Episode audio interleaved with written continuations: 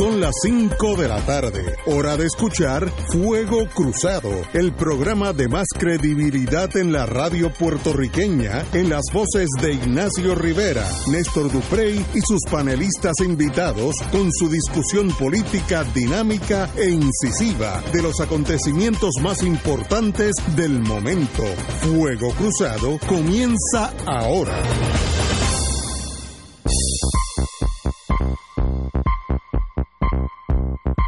Muy buenas tardes amigos y amigas de Fuego Cruzado. Hoy es jueves, un jueves supremo en la historia de Puerto Rico.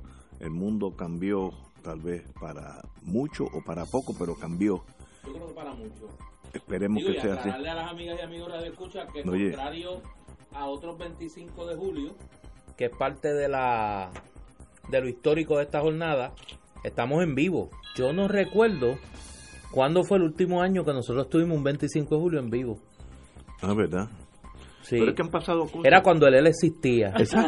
Cuando el él existía, creo que hicimos par de par de programas en vivo. Sí, ¿verdad? Bueno, pero es que hay gente para quienes todavía existe. No, no, muchachos. No, pero es que la locura existe. Están también. marchando. Bueno, si algo sabe este pueblo en las últimas horas es que la locura Exacto, existe. Exacto. Ayer tuvimos una buena Ayer, no, y llevábamos días, llevábamos días en esa. Pero, señores... Eh, Marilu, bienvenida. Gracias. Bienvenida, Marilu. Gracias. Oye, y el bufete extendido, Oye. una de las representaciones del bufete extendido nos ha llenado la mesa. Sí, sí. Li- literalmente de... Estamos celebrando big time, Estamos celebrando. pero celebrando en grande. Sí, Una, veo de un montón de cosas, no sé ni los nombres. goodies, Goodies. ese Cositas buenas. Pero buena. cositas buenas. La tortilla es clásica española. así Sí, que pero no esa- lo diga que vienen entonces Sí, los... vienen los- sí. Mira, que hay mucho por ahí, hay, hay, hay mucho huérfano. Mucho buitre. Hay mucho buitre y mucho huérfano. que te- Estate quieto. Bueno, empecemos el programa citando. Hoy siento que continuar en esta posición representa una dificultad para que el éxito alcanzado perdure. Luego de escuchar el reclamo, hablar con mi familia, pensar en mis hijos y en oración, he tomado la siguiente decisión con desprendimiento. Hoy les anuncio que estaré renunciando al puesto de gobernador. Eso lo dijo el señor gobernador anoche, a casi al filo de las 12 de la noche, eh, que diría como 12 menos cuarto, 12 menos 11, como yo soy historiador, me fijo en esas cositas. 11 y 53 minutos. Comenzó Ah, su por- ahí discurso estamos, sí. y terminó el 25 de julio. Ay, Dios mío. Eh, cito, y, y luego voy a tal, vez discrepar, cito al gobernador, a pesar de contar con el mandato del pueblo, yo creo que ahí hay, paro la cita, ahí hay un toque de locura. Este señor no tiene un mandato del pueblo en este momento. Es más, el mandato es que se vaya. Pero él dice, a pesar de contar con el mandato del pueblo que democráticamente me eligió, hoy reconozco que continuar con esta posición representa una dificultad para el éxito, para que el éxito alcanzado perdure. Mm. ¿Cuál fue el éxito alcanzado? Dí- Díganme, se arreglaron las carreteras, los techos azules desaparecieron. ¿Dó- ¿Dónde está el éxito? ¿Se pagó la deuda? Eh, todos toques hacia, hacia una enajenación que es difícil hasta de explicarla, no, no, no, no hay forma de explicar esto. Él vive en un mundo aparte eh, y anoche, después de hacer la prensa esperar, una de las eh, convocatorias más patéticas fue cuando el licenciado Maceira salió como eso de las seis y media. Seis y media por ahí. Tuvo dos minutos con una cara de machete, como dirían en el campo. Dijo que el gobernador en el día de hoy, eran las seis, estará con ustedes. La prensa con mucha indignación dijo, pero nos llevamos esperando horas, pero hoy, hoy hablará con ustedes. Y porque está preparando un escrito. Mire, el escrito yo lo hago en 15 minutos a Tojender, con, con lentitud a 15 minutos. Se tardó seis horas. Yo creo que él estaba negociando otras cosas De eso vamos a para hablar. salir con el tumbe final y en eso pues le tomó unas horas. Y todavía, todavía andan en esa, después vamos a hablar. En- en los Aquí hay que tener los ojos abiertos porque esto no ha terminado. Pero hablamos de eso ahorita. No quiero ser el agua fiesta de la tarde. Pero ahí estamos, el, el, el gobernador finalmente, el ex- el el ex gobernador finalmente se rindió ante un pueblo la, yo creo que la, la juventud, divino tesoro, fue el arma más contundente en esta demostración. Yo estuve en la de la, grandota, la de 500 mil personas, y notaba que la edad promedio había bajado 20 o 30 años de las anteriores que uno conocía. Eh, así que la juventud se apuntó una. Estos millennials sí son valientes, sí tienen valor en esta sociedad y los felicito profundamente. Eh, yo creo que esa presión eh, social dash política fue la que motivó primero al gobernador y luego las cámaras de representantes a salirse de ese letargo donde estaban y empujar eh, las vistas de residenciamiento. Una vez que eso empezó, pues entonces ya era mucho más difícil para el gobernador seguir consumiendo tiempo, que era, yo creo que era su estrategia. Así que ya esto pasó, eh, el viernes que viene es pasado mañana literalmente, y ya pues será una historia, lo de Rick, una historia triste, una persona eh, que sencillamente la historia, como yo digo, esto es un dicho mío, no hay peor guillotina que la historia. el filo de la navaja de la historia puede ser devastador. Así que, qué bueno que salió ese chat. Ese fue el detonante que estalló la bomba de hidrógeno que se llevó la fortaleza y todos sus ayudantes. Eh, qué bueno que eso pasó. Así que en, ese sentido, lo malo trajo muchas cosas buenas. Néstor. No hay duda de que hemos vivido una jornada histórica en, la, en nuestra, nuestro devenir de pueblo. Las últimas horas han sido quizás de las más dramáticas que hemos vivido desde que tenemos, eh, por virtud de la ley de gobernador electivo, la facultad de poder elegir a quien ocupe el puesto de gobernador. Eh, fueron horas muy dramáticas. Eh, cuando nos fuimos de este programa anoche, teníamos la sombra pesada de la posibilidad de una confrontación violenta en el viejo San Juan, todo por la locura de un ser humano. Yo, yo creo un ser humano, iba a haber esa confrontación. Ayer era el día para que pasara. Un ser humano que se fue como gobernó, en la locura, y que se fue de la manera más eh, torpe, de la manera, bueno, al final el video ni subía. A alguien se le olvidó dejar, a, de, dejar en Fortaleza, alguien encargado de la página de Facebook de, de la Fortaleza que pudiese poner el video, lo habían puesto para que fuera hoy, a las once y media de la noche. Así se fueron con la misma torpeza y la misma locura con la que gobernaron por dos años y siete meses a Puerto Rico. Eh, yo creo que aquí hay tres, eh, tres historias que en algún momento habrá que contarlas juntas, pero que en este momento hay que analizarlas por separado. Uno, y yo quiero empezar por la mejor. Yo espero que después de estos 12 días nadie se le ocurra otra vez faltarle el respeto a la confianza depositada por el pueblo de Puerto Rico en las urnas. El pueblo de Puerto Rico ha dado una muestra de madurez democrática, de valentía, de verticalidad. Ha enterrado, yo espero que para siempre, aquella frase maldita de que este era un pueblo aguantón, de que este era un pueblo... Gran cambio. De que este era un pueblo que todo lo toleraba. Y de esa frase que nos ha hecho tanto daño en términos sociales, aunque en términos personales denota la compasión de nuestra sociedad, el ay bendito. Eh, yo creo que la primera palabra de felicitación tiene que ser a los jóvenes puertorriqueños. Esa generación tan denostada, tan criticada, tan juzgada por quienes solo le han legado miseria y una sociedad quebrada en más de un sentido. Los jóvenes sacaron la cara por el país. Los que estaban en las noches, cuando se iban eh, los líderes, cuando se iban las figuras prominentes, cuando se iban los artistas, soportando la violencia del Estado eran los jóvenes, rostros anónimos, rostros que comenzamos a conocer por las tragedias que presentíamos que iban a ocurrir y por las escaramuzas que vimos que ocurrieron en estos 12 días al filo de la medianoche, cuando un desquiciado jefe de la policía se sentía con derecho de poner en suspenso las garantías constitucionales por UCAC personal. La segunda palabra me parece que tiene que ser para la prensa puertorriqueña. La prensa puertorriqueña se reivindicó en esta jornada. La sociedad puertorriqueña redescubrió el periodismo investigativo. Redescubrió el valor de una prensa libre frente al Estado y frente al dinero. Y me parece que en ese sentido debería ser eh, parte de esa nueva sociedad que parece que hemos ido pariendo en estos 12 días.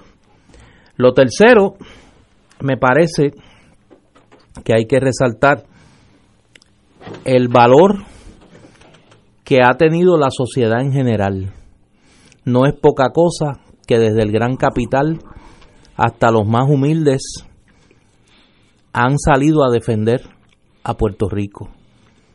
Y yo creo que ese gesto de unidad y ese gesto de patriotismo, sí, de patriotismo, eh, debe ser recordado por todos y por todas. Esa es una historia. Y esa es quizá la historia más hermosa de esta jornada. La segunda historia que hemos vivido es la historia de los estertores de la vieja política, que se niega a morir. y de eso yo quiero hablar más adelante porque me parece que desgraciadamente para esta hermosa jornada que hemos vivido como país, nos va a tocar lidiar en los próximos días con esos estertores, con el, con el cuerpo descompuesto de la vieja política que se niega a morir y que estamos viéndola jugar los cambalaches de siempre.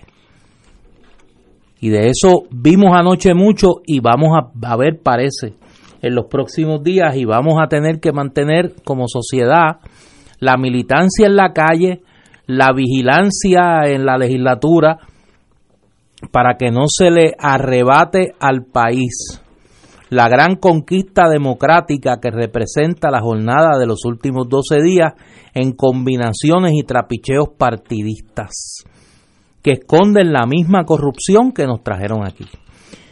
Y yo creo que la tercera historia es, ¿qué va a pasar? ¿Cuáles son las lecciones de esta jornada en términos de la necesaria regeneración democrática del país. Ha habido muchas propuestas. Eh, me parece que se impone un diálogo en el país sobre cuáles son las reformas urgentes que necesita nuestra estructura constitucional y de gobierno para que una pesadilla como esta no se repita. La moral no se puede legislar. los valores no se pueden legislar pero el Estado puede generar los anticuerpos necesarios a través de sus instituciones para que estas degeneraciones humanas hagan el menor daño posible al cuerpo del Estado. Y en ese sentido me parece que esa es una conversación que ahora apenas comienza. Ha habido muchas propuestas, hoy el presidente de la Cámara radica en la hora 25 un proyecto para crear el puesto de vicegobernador, una, conversación que se dio inclusive en la convención constituyente cuando se estaba redactando la, constitución del Estado Libre Asociado. Hay otras reformas que se han planteado, la segunda vuelta, eh, el referéndum revocatorio y otras medidas que son medidas de saneamiento democrático que el país debe, debe discutir, pero me parece que esa va a ser la conversación de más larga duración. Eh, la urgente es la vigilancia ante el intento de la vieja política de pretender arrebatar lo que ha sido una extraordinaria conquista del pueblo puertorriqueño en su madurez democrática en los últimos días, con sus típicos eh, juegos de poder que son los que nos han traído salud, nos han traído a la tragedia que vivimos en los pasados 12 días. Tenemos que ir a una pausa, amigos, y regresamos with Crossfire. Esto es Fuego Cruzado por Radio Paz 810 AM.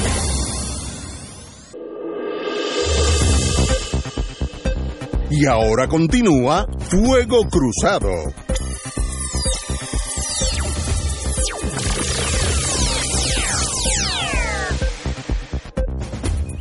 Amigos y amigas, estamos analizando los últimos 10 días de la historia de Puerto Rico que finalizan ayer, esperemos, eh, con la renuncia del señor gobernador. Hoy le entregó la carta ya a los presidentes de las cámaras, igual que a la, a juez presidenta. Así que me da la impresión que ya es final y firme. Y digo, me da la impresión porque esta mañana, para mi gran sorpresa, uno, estas crisis, pues, se tragan a todo el mundo. Yo oí al, al presidente de la Cámara, con mucha razón, decir, yo voy a comenzar el proceso de residenciamiento y el periodista o la periodista que estaba ahí dijo, pero vean que pues si ya, ya renunció. Y él dijo, yo no le creo nada a ese señor. No le creo, no, no confío en él. Él está hablando dentro del mismo partido del gobernador de Puerto Rico hasta ese momento, cuando el presidente de la Cámara dice, yo no confío en ese señor, es que hay algo malo en, Puerto, en este gobierno, algo patético. Yo no confío en ese señor, ni en la renuncia, pues. ¿Será que en la locura lo pondrá que mañana va a decir, no, yo me quedo aquí, yo saco los tanques y doy un golpe de Estado y me quedo aquí? Así de loco estará. Pero eso lo dijo el presidente de la Cámara en la mañana de hoy, que me da, la importancia de lo que dijo es que da un reflejo de la confianza que el gobernador de Puerto Rico se ha ganado en la presidencia de esta Cámara, que es ninguna. Yo no confío en ese señor. Compañera.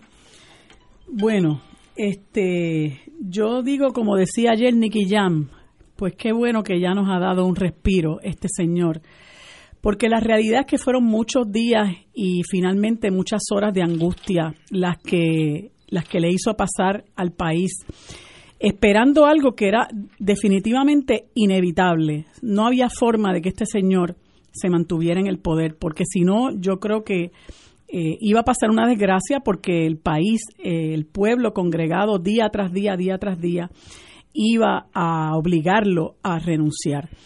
Em, yo pensaba y lo compartía con unas amistades eh, en lo triste que es que gente querida, gente admirada, gente respetada, como don Juan Maribra y el querido amigo Carlos Gallizá, no pudieron vivir este momento para sentirse orgullosos de su pueblo, porque yo sé que en un momento dado pudieron haber sentido, ¿verdad?, la misma, la misma desesperanza que sentíamos nosotros en, en muchos momentos, ¿verdad?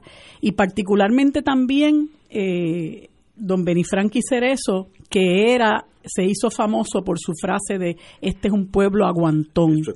Y que lo repetía constantemente porque realmente aquí pasaban cosas y no pasaba nada. Pasaban cosas, pero el, pueblo no se activaba, el pueblo no, no salía a las calles, el pueblo no se quejaba, el pueblo no, eh, no denunciaba, el pueblo aguantaba y nos convertimos en un pueblo cuya, cuyo principal método de lucha es ir a votar cuatro cada cuatro años a las elecciones. Y la democracia se circunscribió a eso. Y por, por cosas que pasan en la vida, ¿verdad? Que uno nunca, eh, nunca pudiera poner las manos en el fuego por nada, como dice Rubén Blades, la vida te da sorpresa. Pues surge esta situación del chat, ¿verdad? Eh, ya nosotros en el país estábamos realmente acumulando eh, una desesperanza y una ira eh, eh, y una impotencia ante todos los desmanes de este gobierno que no estaban pasando por, debajo del radar para muchos de, de, estos que ahora vienen a rasgarse las vestiduras y que 24 horas antes de la renuncia vinieron a montarse en la guagua en la que ya muchos estábamos montados hace muchísimo tiempo. Y aquí hay que empezar a deslindar eso. Porque ahora, como dice la, la frase del árbol caído, todos hacen leña, la gente se cae al piso y lo empiezan a patear. Y es, y es bien bueno cuando la persona está en el piso, pues entonces lo empezamos a patear. Y ahí en ese grupo está el alcalde de Aguadilla, está el alcalde de Arecibo, está el alcalde de Guainabo y hay otros más que, que cuando, incluyendo legisladores, que al sol de hoy no han dicho absolutamente nada pero que cuando Ricardo Rosselló iba al Capitolio, y la última vez que fue hace apenas pocos meses, lo aplaudían como foca, le gritaban cuatro años más, eh, y entonces de momento pues ahora todo el mundo le pedía la renuncia a Ricardo Rosselló. Yo creo que esto que ha pasado, que yo no sé lo que piensan las personas que nos escuchan, pero yo siento que en este país, que este país es un nuevo país y se respira un aire distinto. Usted camina por la calle y usted ve a la gente como si se le hubiera quitado un peso de encima. Eh, y es, y es el, el, la ira acumulada, la impotencia acumulada, que, que afortunadamente por, por, una combustión que se dio, eh, pudimos agruparnos eh, salir a la calle, de, de, eh, la diversidad de este país que compone este país, salió a la calle a denunciar y a expresar su hastío por lo que es este abuso que estábamos sufriendo con la, con la segunda parte de la dinastía Roselló. Y lo que realmente fue maquiavélico fue luego de que este señor había empezado a anunciar por, por otros medios que su renuncia se daría a las 10 de la mañana primero, luego la movieron para las 5 de la tarde. Y ya a las 5 de la tarde todo el mundo estaba pendiente porque uno de los primeros que transmitió que eso habría de ocurrir así fue el propio presidente de la Cámara, que en una conferencia de prensa dijo que no iba a adelantar eh, más asuntos sobre el residenciamiento porque iban a porque le pidió a la gente que esperaran que transcurrieran los eventos. Esperen que transcurran los eventos, dennos una hora. Y por eso todo el mundo, incluyendo la prensa, los medios informativos, empezaron a indicar que a las 5 de la tarde se daría ese anuncio. Y demás está decir la... Eh, el entusiasmo que tenía la gente, ¿verdad? Pero también la enorme expectativa que tenía la gente de que se acabara de dar el anuncio. Y pasaron dos horas cuando salió Anthony Maceira a faltarle respeto al país y a faltarle respeto a la prensa. La gente allí esperando, no solamente los periodistas, sino también el pueblo esperando que Ricardo Rosselló acabara de anunciar su renuncia. Y así tuvieron a la gente en esa angustia hasta las 11, el filo de las 12 de la medianoche, no sin antes nosotros eh, eh, eh, observar perplejos el desfile de la unidad de operaciones tácticas que entró a la fortaleza. Y a mí por lo menos eso me sobrecogió el alma, porque yo lo que pensaba era que ese individuo se había trincherado en la fortaleza y que para evitar que lo sacaran a la fuerza o que se formara allí el tremendo revolú, él se había pertrechado de la unidad de, operaciones tácticas que al sol de hoy yo no entiendo por qué ese despliegue de la unidad de operaciones tácticas, que lo que hizo fue eh, crear más desasosiego en la gente. Bueno, finalmente hace el anuncio que hace. Yo lo que quería era eh, leerles muy brevemente una noticia que publica el diario digital Noticel, donde expresa que los ojos del mundo están sobre, eh, sobre Puerto Rico. Y la quiero leer porque yo creo que nadie debe subestimar el, el, valor que el resto del mundo reconoce en nuestro pueblo, un valor que nosotros mismos no nos hemos reconocido, un valor que nosotros mismos una forma en que nosotros mismos nos hemos subestimado, cómo el resto del mundo nos mira con admiración y quisiera que nosotros nos integráramos a sus respectivas luchas. Y dice la noticia, en la noche de ayer Puerto Rico hizo historia al convertirse en el primer país en obligar la renuncia de un gobernador a través de manifestaciones masivas que duraron cerca de dos semanas. La gesta histórica captó los ojos de varias personas alrededor del mundo que han visto la isla como un ejemplo a seguir en contra de los actos de corrupción de un gobierno. América, ¿podemos hacerle esto a Trump? Escribió el actor estadounidense Morgan Freeman en su cuenta de Twitter, compartiendo la noticia de la salida del gobernador Ricardo Rosselló Mora, eh, eh, Nevares. El gesto fue emulado nada más y nada menos que por la directora de la aclamada serie de Netflix, Wendy Seos, que ella es reconocida por otra serie de piezas eh, fílmicas, Ava DuVernay. Saludándote, Puerto Rico.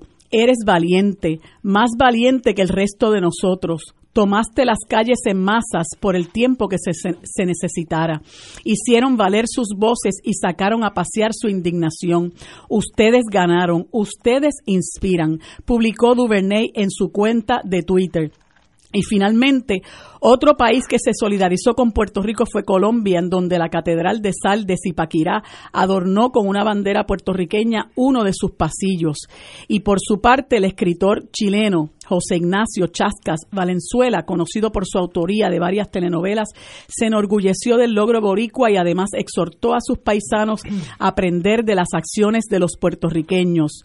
Y los boricuas sacaron al corrupto del poder a golpe de ingenuo, de ingenio, creatividad trabajo incansable y protesta, sin violencia, sin disparar una bala o derramar una gota de sangre. Son un ejemplo para el resto del mundo. Nos acaban de dar una clase magistral de democracia popular, escribió Valenzuela. Y la Academia Real Española destacó el término puertorriqueño y puertorriqueña como su palabra del día en honor al hito histórico. Gente, nosotros somos grandes, a pesar de nuestra pequeña extensión territorial, somos grandes, no, no, no, no necesariamente porque nuestro país somos pequeño, eh, sea pequeño, nosotros lo somos.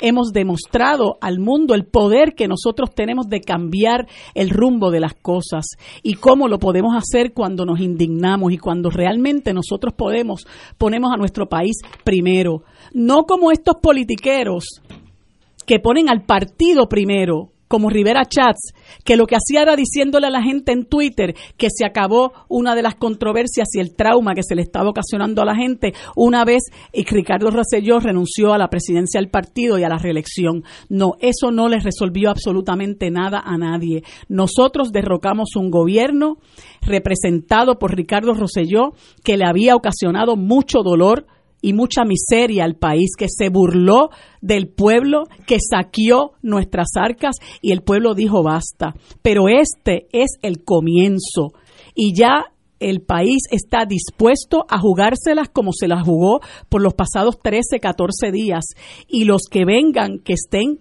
alertas porque el país no va a tolerar la ruta que tomó Ricardo Rosselló Nevares. Como yo les decía el otro día, no vamos a encontrar quizás un chat, de, un chat de ninguna de esa gente, pero lo que tenemos que recordar es que lo que estas personas han hecho, los que ahora salen a decir, como Jennifer González, ah, que es una vergüenza lo que ocurrió. Mire, Jennifer González tenía entre su nómina a Carlos Bermúdez, uno de los del chat, y lo votó el mismo día que el Centro de Periodismo Investigativo dio a conocer las 889 páginas. Que nadie se llame a engaño. Nosotros tenemos, a pesar de que tumbamos al jinete, nosotros tenemos que limpiar el establo. Tenemos aquí una pausa, amigo, y regresamos con Fuego Cruzado. Fuego Cruzado está contigo en todo Puerto Rico.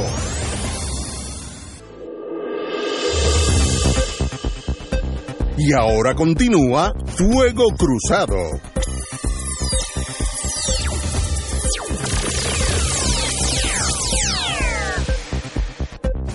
En estas últimas horas se ha debatido, ha surgido una crisis, creo que era, creo que era inevitable, es el orden de sucesión de la gobernación de Puerto Rico.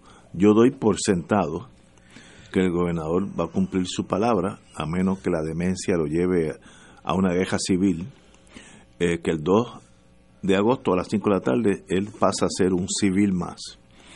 Yo, yo, parto de esa premisa porque si no, pues hay que sacar los tanques a la calle, ¿no? Pero espero que eso no, no sea necesario. Aunque me preocupa cuando la, el presidente de la Cámara dice, yo no le creo una palabra a ese señor. Eso pues me desconcertó a las siete y media de la mañana y dice, espérate, espérate, yo, pues, yo, yo daba eso por sentado. Pero el orden sucesorial está claro. Como no hay un secretario de Estado, la secretaria de Justicia va a ser a gobernadora a las 5 de la tarde del 2 de agosto, el viernes que viene. Ella es la gobernadora por, por mandato de la Constitución, de ley, perdón. Eh, así que eso será así. Eh, en, la, en los chats de hoy, pues he visto que hay varias, varios políticos aún del PNP que le gustaría que no fuera así, pero yo estoy interpretando la Constitución La constitución habla por sí sola, o las leyes a esos efectos, del orden sucesorial. Por tanto, como dicen los médicos, it is what it is. Ella será la gobernadora de Puerto Rico el 5 a las 5 de la tarde el 2 de agosto, a menos que el gobernador de aquí allá nombre un secretario de Estado y sea confirmado por el Senado, que no es cáscara de... No, el secretario de Estado tiene que ser por los dos, por las dos cámaras. Sí, por las dos cámaras. Si eso pasa de aquí al viernes, pues entonces el secretario de Estado sería gobernador.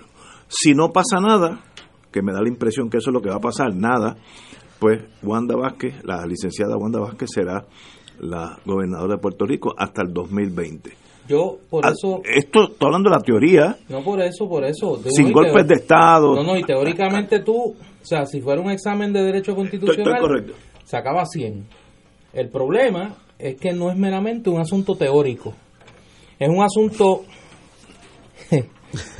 donde se mezclan. No, no, por eso, No mira me que. confunda, no no, mira que aguanté y respiré. donde se, se, se mezclan eh, la política en su concepción baja, la baja política. No es high politics. No, no, esto no es high pol- No, no, no, Es- aquí no low. hay, aquí No no hay ni hombres ni mujeres de Estado. O sea, no, no, vamos a empezar por ahí para que nadie se ilusione. O sea, aquí no voy a hablar de hombres y mujeres de Estado. Aquí voy a hablar de una de un trapicheo político que estaba ocurriendo ayer, que lleva varios días ocurriendo y que apenas conocemos algunos detalles hoy.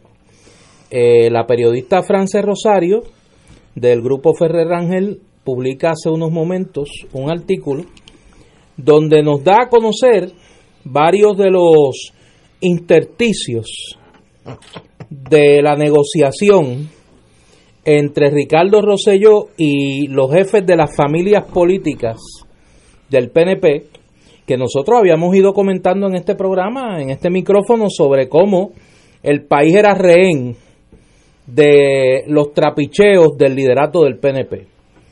Pues nos revela que en efecto, como habíamos dicho ayer, eh, Ricardo Rosselló exigía, cosa que él niega, y yo me sostengo, que el Ricardo Rosselló miente cuando niega que, pidió como condición para su renuncia la posibilidad de un indulto.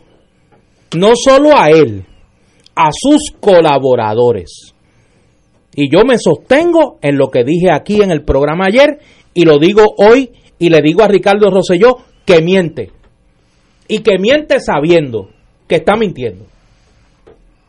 Que ha exigido como condición para su renuncia un indulto prospectivo para él y para sus colaboradores. Y lo segundo es que la ficha del tranque aquí ha sido el nombramiento del secretario de Estado. Y que aquí, en un momento dado, se le ha ofrecido esa silla a varias personas, llegando uno de ellos al punto de aceptar y retirar su aceptación horas antes de que el gobernador ayer anunciara su renuncia.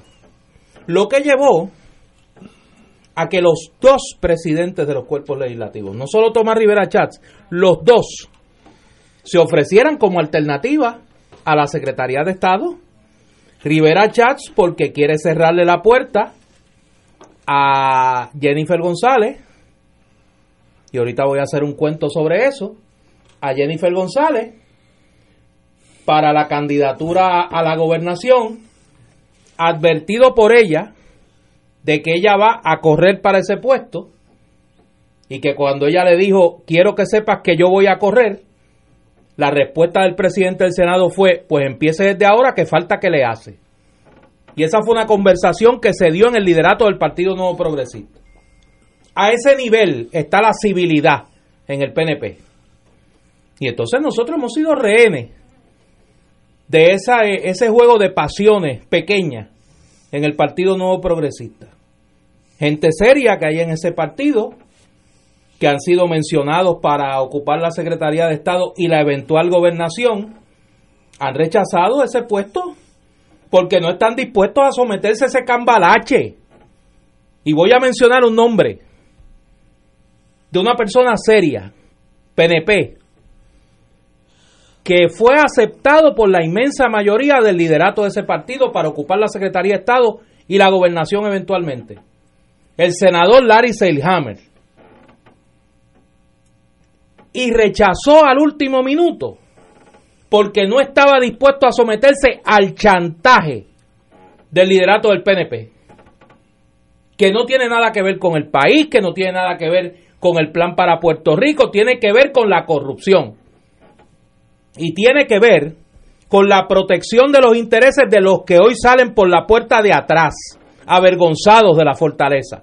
Y no me refiero únicamente a Ricardo Rosselló, me refiero a la camarilla que gobernó con Rosselló, a los que quedaron retratados de cuerpo entero en el chat.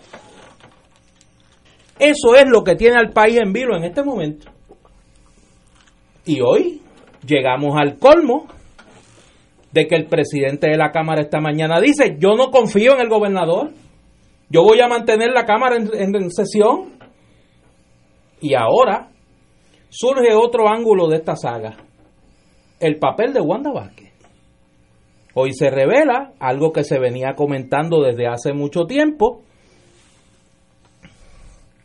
que es la existencia de unas conversaciones entre el secretario saliente de la gobernación, Raúl Maldonado, y la secretaria de Justicia, donde ella prácticamente le pide que no le refiera una petición a su vez de investigación sobre el tema de los furgones. Para ella no tener que investigar. Para ella no tener que investigar. Al momento que la firma BDO había hecho una auditoría que señalaba a la primera dama saliente, Beatriz Reizaga, y a su equipo de trabajo como traficando con la ayuda que se pidió para el pueblo de Puerto Rico luego del paso del huracán María. Querían amapuchar, como ya se ha discutido, la auditoría de BDO y entonces quisieron amapuchar también una potencial investigación por el Departamento de Justicia. ¿Y quién es la que pide que no se le envíe? La Secretaría de Justicia misma. Y entonces yo quisiera darle el beneficio de la duda a Wanda Vázquez que dice que esa conversación ha sido sacada de contexto. Pues sería bueno que la secretaria ponga en el contexto correcto la conversación. Porque fíjate que ella no dice que la conversación no se dio. Dice, la conversación se dio, pero está sacada de contexto. Pues mire, secretaria, yo creo que en aras de que su incumbencia eventual como gobernadora esté revestida de la más absoluta confianza del pueblo de Puerto Rico, usted debe revelar, motu propio, de qué se trataba esto. Aquí están los micrófonos de fuego cruzado. Aquí están los micrófonos de fuego cruzado para con el respeto que se trata a los invitados en este panel usted venga y se siente en la silla y le hagamos la pregunta y que nos explique todo el tiempo que quiera, las dos horas del programa, que nos explique el contexto en que se dio esa conversación para nosotros poder concluir que no hubo una petición suya de que no se le refiriera al asunto para ella no para usted no tener que investigar. Y eso es encubrimiento. Si eso fue así, es un caso de encubrimiento. Y lo, lo mejor para el país en un momento como este es que si la secretaria de Justicia desea que su incumbencia potencial como gobernadora empiece con la confianza que el país tiene razones de sobra para exigir que ella explique todo, que explique todo. Hay otro asunto del cannabis medicinal también y hoy sale por ahí como esto es una guerra de chantajes. Sí, sí, porque esto es una convención de chantajistas públicos. Unos se chantajean a los otros. Porque esto es como cuna de lobo, aquí no hay nadie bueno. Aquí el interés del país es secundario para esta gente.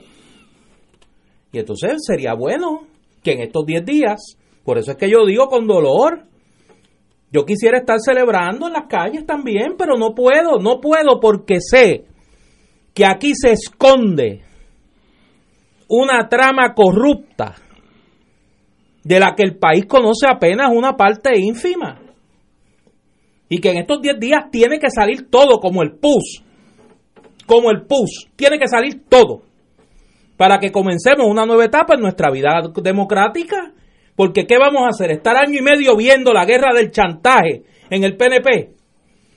Y Jennifer González sacándole escándalos a Tomás Rivera Chatz y Tomás Rivera Chatz sacándole a Wanda Vázquez y Johnny Méndez haciéndole el trabajo sucio a Jennifer González. No, señor, el país no se merece eso. Puerto Rico es mucho más grande que el PNP. Y no puede ser. No puede ser que vivamos en esta agonía un año y medio. Todo tiene que salir. Tenemos que ir a una pausa y regresamos con la compañera Guzmán. Fuego Cruzado está contigo en todo Puerto Rico.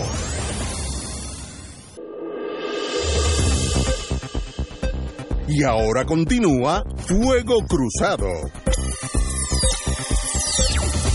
Amigas y amigos, hemos tal vez cometido un delito federal que es kidnapping. Sí. Eh, Luis Y Vega abuso Ramos. de confianza. Luis Guzmán pasó Eso por no ahí. federal nada más. Aquí Sí. hay un delito de secuestro igual. Sí, sí pero más que otra cosa. Yo confío en los federales. los indulto.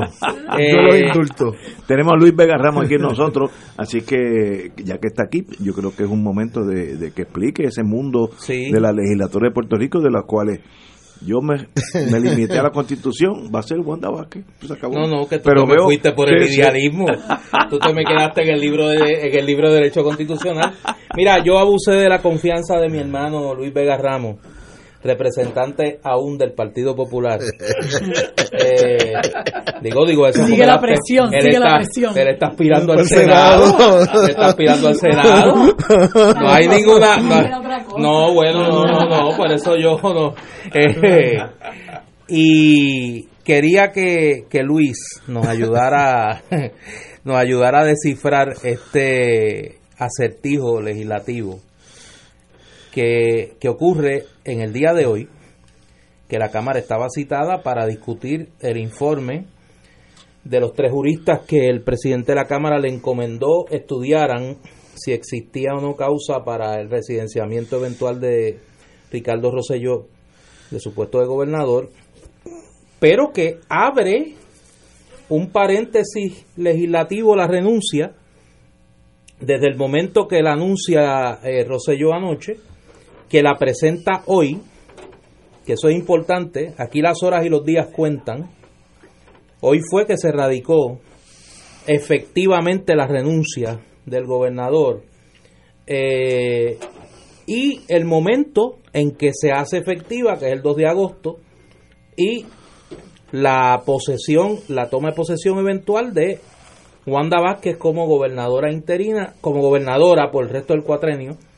Si no ocurre antes el nombramiento y confirmación de un secretario de Estado, que entonces sería quien asumiría el, el cargo de gobernador. Y yo quise traer a Luis porque sé, primero que estuvo allí en la sesión de hoy, segundo, la delegación del Partido Popular, partido en el que aún él milita, eh, radicó unas resoluciones de para atender este asunto que me parece que abren una puerta interesante. ¿Por qué? Porque Wanda Vázquez advendría al título de gobernador, al cargo de gobernadora, automáticamente.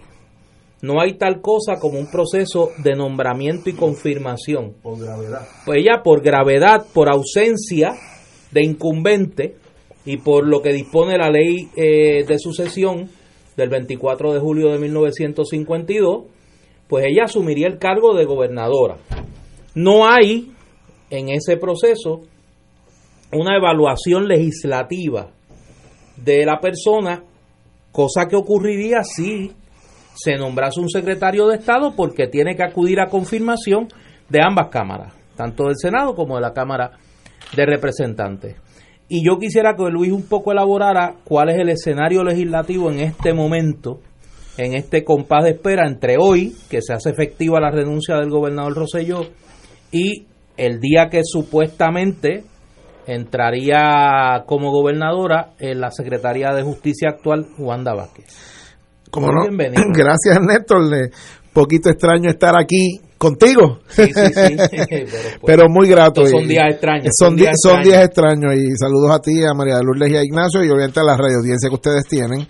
Brevemente, déjenme por lo menos poner mi, mi voto, mi granito, mi solidaridad con las expresiones que ustedes han hecho de regocijo, de celebración y de sobre todo de agradecimiento a ese noble pueblo puertorriqueño por lo que han hecho eh, por lo que hemos hecho en las últimas en las últimas dos semanas y, y- y- poner mi expectativa de esperanza de que este sea el inicio verdad de un de un proceso mayor de sanación eh, para el país. Y yo quisiera que pudiéramos quedarnos el resto del programa y el resto de este periodo en ese regocijo en esa esperanza en esa expectativa de lo que podemos hacer y lo que podemos ser eh, por lo que hemos demostrado en estos días tan trágicos donde una persona eh, que el resto de una pluralidad de sus conciudadanos le dieron el, el regalo más grande que un ciudadano le puede dar a otro en una democracia, que es el poder del voto. Y lo más triste y lo más trágico de esto es como esta persona no solo en los esquemas de corrupción que toleró, sino en la actitud humana que reflejó. eh, demostró que poco le importó y poco le valió eh, la inmensa confianza y el inmenso regalo que sobre 600 mil de sus conciudadanos le hicieron cuando le prestaron el voto hace unos años atrás. Pues yo quisiera quedarme en esa en ese regocijo, esa celebración. Desgraciadamente la vida continúa y como nos estamos dando cuenta, esta película está lejos de terminar. Anoche, aunque tardíamente, el presidente de la Cámara por fin convocó a una sesión para hoy a la una de la tarde, cuyo propósito era iniciar los procesos de residenciamiento contra el gobernador Rosselló y, y constituir la comisión especial legislativa que iba a ver ese proceso y que, y que entonces en su momento rendiría el informe recomendando o no que se, eh, que se procediera con una votación de 34 votos a favor para formularle cargos en el Senado al Ah, yo gobernador. tengo una pregunta que me han hecho varias personas y que yo también tengo, conociendo un poco del proceso legislativo. Ajá. ¿Por qué Johnny Méndez se tardó tanto? Yo- ¿Por qué ese, ese actual, como, como me decía alguien, en cámara lenta? eh, eh, de esa, la Cámara. esa es la gran tragedia que raya en la Pero se complicidad. sabe, se sabe. Bueno, la- eh, está la en esta última etapa está la especulación de todo este juego de poder que tú estabas describiendo yo, eh, yo y, y- eso obviamente está ahí. Las ansias del gobernador de tener unas garantías, quién va a ser el sucesor, cómo eso posiciona a X o Y líder en el PNP de cara a las candidaturas en el 2020, todo eso está dando vuelta. Pero aquí hay que volver al origen. El chat se hizo público el sábado 13 de julio. Tuvimos las 889 páginas. El domingo 14, Johnny Méndez convocó a un caucus Por eso, y en ese caucus Johnny Méndez entró diciendo le vamos a poner un deadline, que no es otra cosa que una fecha límite al gobernador para que actúe sobre el asunto o nosotros vamos a residencial. Dos horas y media más tarde, mágicamente, tras la información que yo tengo, la intervención de varias llamadas telefónicas, mensajes de texto y cosas similares, Johnny Méndez y la delegación del, del PNP en la Cámara echaron para atrás y dejaron eso a término abierto. Y esencialmente se convirtieron en cómplices de los próximos 10 días de angustia y de, y de dolor y de insatisfacción y de ansiedad que vivió el pueblo puertorriqueño hasta anoche. Porque nada impedía que Johnny Méndez empezara el proceso de residenciamiento y la, y la mayoría de la Cámara el lunes 15 de julio después de aquel caucus. después de aquel caucus y simultáneo con empezar ese proceso, decir, y mire, le he pedido a estos tres buenos juristas que nos ayuden aquí y van a hacer un análisis y ese análisis lo van a compartir con la comisión y lo van a compartir con los legisladores y por ahí vamos. Pues no, y pudimos haber adelantado mucho en esos 10 días hasta anoche. Eh, eh, eh, Por, lo menos, por eso es que te digo. no, no, no, no. O sea, arrastró los pies. arrastró los pies, esa es la única, esa es la única manera de describirlo. Anoche, tras la cogía que él mismo admite que le da al gobernador, donde él lo está defendiendo a las 3 de la tarde diciendo, no, no, yo no voy a anunciar, yo sé lo que él va a anunciar, él va a hablar a las 5, va a haber un anuncio a las 5, y no hago el cuento después que tuvo que poner básicamente a miembros muy prominentes de su delegación, entre ellos Gabriel Rodríguez Aguiló, que es el portavoz de la mayoría, a decir ya a las 8, 9, 10 de la noche, Roselló no falló el compromiso, no falló, no tiene palabra, no confiamos en su palabra. Pues mira, al filo de las 9, Johnny Méndez convoca correctamente, aunque tardíamente, a una sesión extraordinaria bajo los poderes reglamentarios del presidente de la Cámara con un solo asunto, iniciar el proceso de residenciamiento y constituir la comisión para residenciar. Y él había dicho que, quiere, que él quería crear una comisión especial y demás. Esta mañana Johnny Méndez dice, no, no, no, la renuncia que me envía el gobernador, que no me ha enviado, tiene que ser irrevocable. Y tiene razón, porque si, no es, si, si la renuncia no dice que es irrevocable, técnicamente la puede revocar, la puede echar hacia atrás hasta el mismo momento de que entre en vigor. Y el gobernador no había, y en eso tenía razón y yo eh, eh, eh, le aplaudí esas expresiones. El gobernador no manda una carta de renuncia a la Secretaría de la Cámara, que la manda a la Secretaría de la Cámara, a la Secretaría del Senado y a la Secretaría del Tribunal Supremo, renunciando hasta las 12 y 31 de la tarde, o sea, 29 minutos antes de la sesión legislativa. La sesión legislativa comienza con algún retraso a las 2, se pasa la lista, se hace la invocación, se constituye el quórum y se va al turno de comunicaciones. En ese turno de comunicaciones el, se lee la convocatoria, que ya la expliqué, y se lee la carta del gobernador. De la carta del gobernador en su segunda página, lo único que se desprende es que la renuncia del gobernador, según la radicó en la Secretaría de la Cámara, es efectiva el 2 de agosto a las 5 de la tarde. No dice que es irrevocable, no dice que es final y firme, solo dice que es efectiva el 2 de agosto a las 5 de la tarde, lo cual deja suelto el criterio que a las 9 o 10 de la mañana Johnny, estableció. Méndez, eh, Johnny Méndez estableció. Por eso. El mismo Johnny Méndez. En ese momento nos paramos varios legisladores de la eh, delegación popular y creo que el compañero Mike también a plantear si la renuncia era, eh, era irrevocable o no, porque no se desprendía del texto. Y ahí el presidente de la Cámara diciendo, habiendo recibido la carta de renuncia, no tenemos otro asunto que tratar, nos reservamos el derecho de poder convocar en una fecha posterior, pero vamos a cerrar los trabajos y no hizo más nada. O sea, suspendió el proceso de residenciamiento que había convocado. Te pregunto, ¿ustedes tuvieron como representantes acceso oficial al informe de los No, juristas? no, no los ha dado. O sea, cada uno lo consiguió como... No, eh, La, él- él- la información que yo tengo es que él hizo un compromiso con el compañero portavoz de la delegación, Hernández Montañez, de entregarle el informe posterior a la conferencia de prensa de él. Hasta donde yo sé, ese informe formalmente no lo tenemos. Si, si eso ocurrió, eh, estoy, dispo- estoy disponible para retractarme eh, sobre, Pero- ese, sobre ese Pero particular. ustedes lo tienen ya. Bueno, lo tiene todo el mundo ya. Lo tiene todo el mundo ya. Eh, si estoy, estoy equivocado, cualquiera de mis compañeros que pueda estar escuchando me, me manda un mensaje y, y yo me retracto sobre ese particular con mucho gusto. La realidad es que el gobernador no, no ha presentado una renuncia final y firme. Como sabe muy bien mi amigo Duprey, que fue secretario de la Cámara, el código político permite que un legislador pueda retirar su renuncia radicada en la Secretaría de la Cámara hasta 14 días después de es así. O sea que existe en Puerto Y Rico. caso y hubo un caso que nosotros lo litigamos. De hecho, cuando él era secretario, yo era abogado de la Cámara y jefe de asesores de un, de un legislador que quería que se le validara su retiro de renuncia y lo radicó el decimoquinto día, un día tarde. Y fuimos al tribunal y prevalecimos. Eh, el, ex representante Nuno López. El caso en uno. El Nuno López. Este, eh, así que no hay una tal cosa como una renuncia en este hay, momento. pero hay una duda de si, porque yo tenía un recuerdo sobre eso y verifiqué por otra vía. Hay una duda de si esa disposición del Código Político aplica al gobernador. Bueno, eh, en, cu- en cuanto a Yo términos, entiendo que sí. bueno, yo entiendo que una renuncia que es para, o sea, y ese es un problema, una renuncia que es para fecha futura, es sujeta de ser revocada hasta esa Que condición. era el problema cuando anoche se comenzó, cuando anoche se comenzó a hablar de que el gobernador iba a renunciar prospectivamente.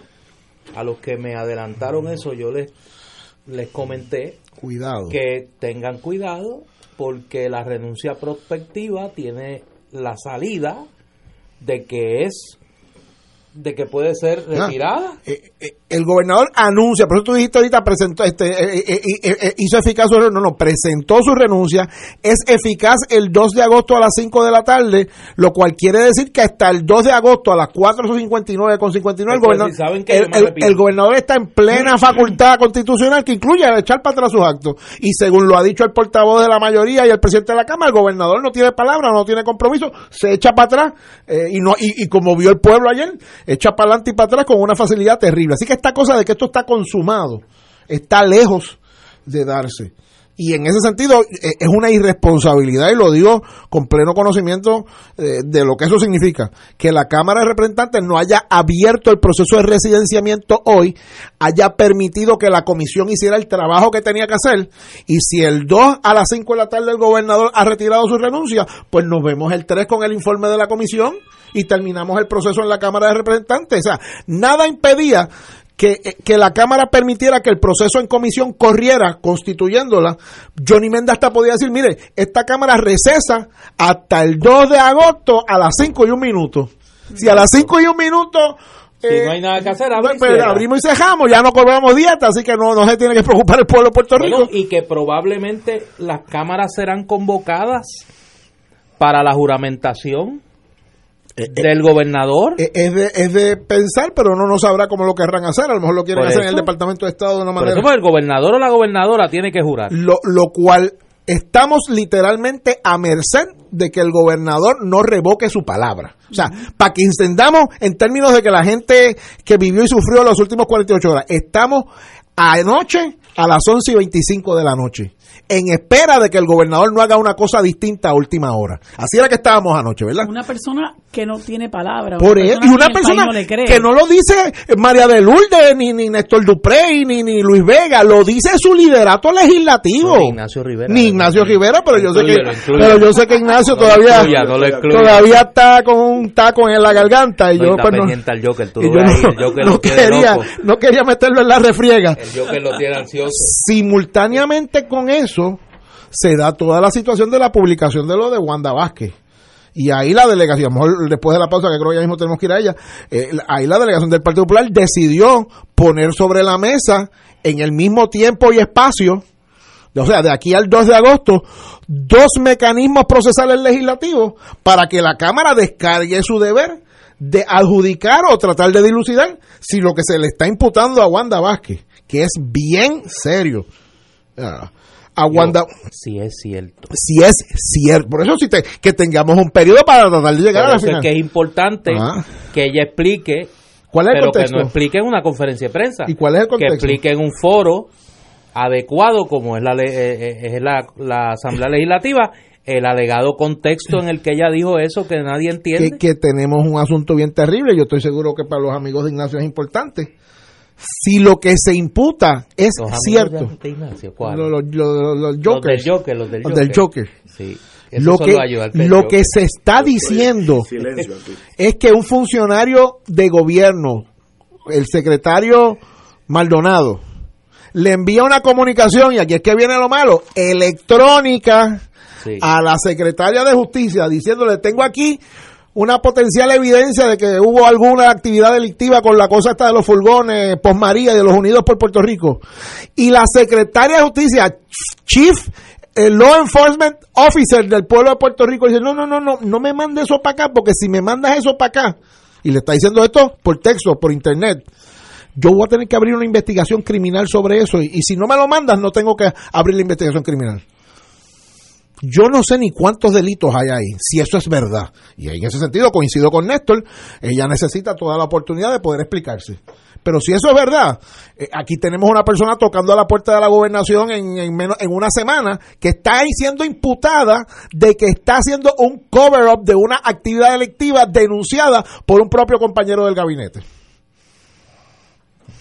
Tenemos que ir a una pausa, amigos, y regresamos con Fuego Cruzado. Fuego Cruzado está contigo en todo Puerto Rico.